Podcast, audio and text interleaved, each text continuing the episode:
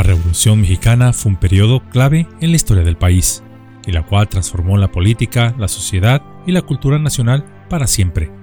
Durante ese tiempo hubo muchos eventos y personajes que hicieron historia, aunque muchos de esos hechos no siempre alcanzaron la luz pública, o poco o nada se cuentan en las aulas escolares. Hoy deseo hablarles un poco de ello, donde podremos ver de qué estaban hechos estos personajes.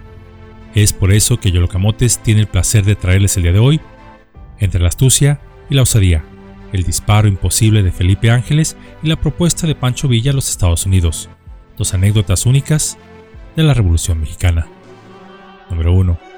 El general Felipe Ángeles, amigo y consejero de Villa, este mandó el ultimátum de rendición a la ciudad de Torreón, Coahuila, pues la misma estaba rodeada y era cuestión de tiempo para que ésta cayera.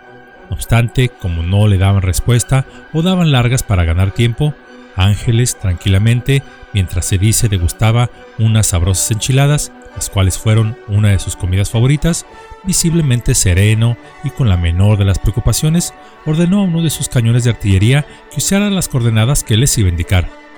Cabe señalar que Ángeles, sin emplear ninguna clase de asistencia en sus cálculos y tan solo de memoria, hizo los ajustes correspondientes. Ordenó que la bala de cañón no llevara pólvora, tan solo la ojiva metálica. Una vez que estuvo seguro, le dijo a sus soldados, Órale muchachos, disparen.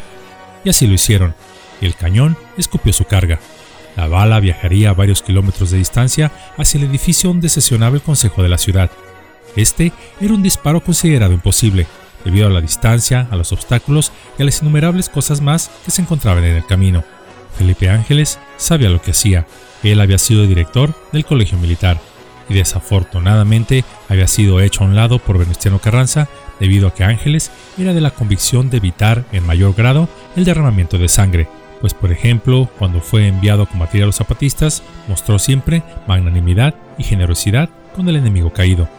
Fue así que la bala penetró exactamente en el centro del recinto del Consejo, pero sin causar heridos ni muertos, en un cálculo tan preciso que tan solo hoy en día el moderno armamento militar computarizado puede realizar. Después de esto, la ciudad rápidamente capituló.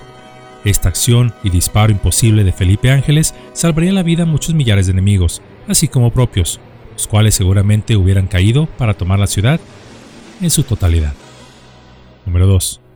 Villa no fue muy famoso por su diplomacia, pues era un hombre que hacía lo que decía y expresaba lo que sentía. Desconfiaba de quienes afirmaba se esconden detrás de las palabras. No obstante, intentó también educarse en el arte de ella, aunque no con mucho éxito.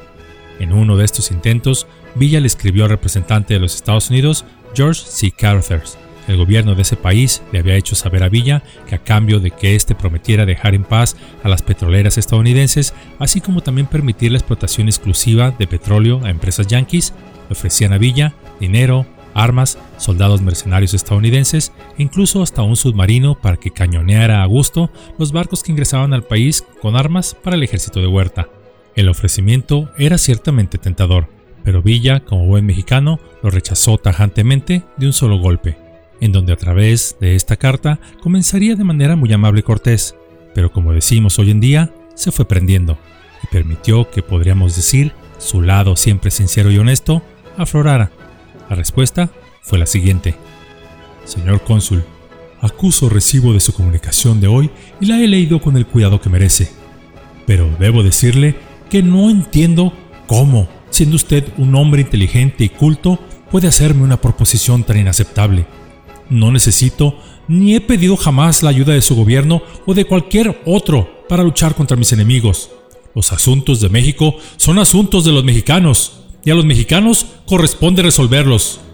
Usted y los suyos no pueden entender la situación que vive nuestro país porque nunca han experimentado la opresión y la injusticia que sufrimos aquí.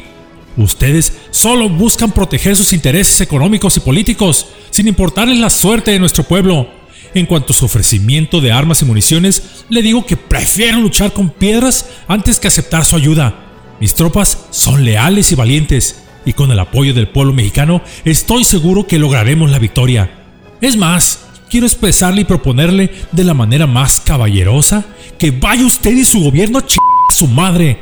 Yo sería un ranchero que no tiene civilización, pero nunca sería capaz de traicionar a mi patria. En resumen, señor cónsul, le pido que no se entrometa en los asuntos internos de mi país. Los mexicanos somos capaces de resolver nuestros propios problemas y no necesitamos la ayuda ni la opinión de nadie más. Le agradecería que transmitiera este mensaje a sus superiores en Washington. Atentamente, Francisco Villa, comandante de las tropas del norte. En esta sencillísima cápsula pudimos ver un par de anécdotas tanto del general Felipe Ángeles como de Francisco Villa. En el caso de Francisco Villa se resalta su firmeza y convicción en la defensa de los intereses de nuestro país y del pueblo. Y aunque tuvo la oportunidad de obtener beneficios personales y militares al aceptar la oferta de los Estados Unidos, Villa se mantuvo fiel a sus ideales y rechazó la ayuda extranjera. Y aunque el Centauro del Norte también cometió muchos errores y ciertamente bastantes crímenes, en este caso en particular, nos muestra que en ocasiones hacer lo correcto significa decir no no a las tentaciones, así como las presiones externas, incluso cuando parece que sería más fácil aceptarlas. Pancho Villa fue de los pocos revolucionarios que no se dejaron sobornar, perdón, influenciar por los Estados Unidos, o por cualquier otro ofrecimiento que lo beneficiara personalmente, pues Villa estaba consciente que el soborno puede hacernos ricos en un día, pero esto también es una traición, ya que es un cáncer que eventualmente destruiría nuestras vidas e incluso la de nuestra nación. En el caso del general Felipe Ángeles, esta sencilla historia nos destaca su habilidad para tomar decisiones difíciles en momentos críticos, y además hacerlo con una actitud tranquila y calculadora. Su comportamiento, siempre respetuoso hacia el enemigo vencido, es un gran ejemplo de humanidad y ética que debemos seguir. Felipe Ángeles nos enseñó que aún en la revolución o en cualquier conflicto armado, el respeto, el principal derecho humano del enemigo vencido, es la vida. En cambio, Carranza le negaría más tarde el indulto cuando Felipe Ángeles sería capturado y juzgado por sus peores enemigos de batalla. Fiel a la causa que defendía Villa y fiel con sus propios ideales hasta en su muerte, poco antes de ser fusilado, alcanzó a decir, culpo del estado actual de Villa y de los suyos a los gobiernos que no han tenido compasión de los desheredados y los han convertido en fieras. Felipe Ángeles, un militar de acero con alma de oro.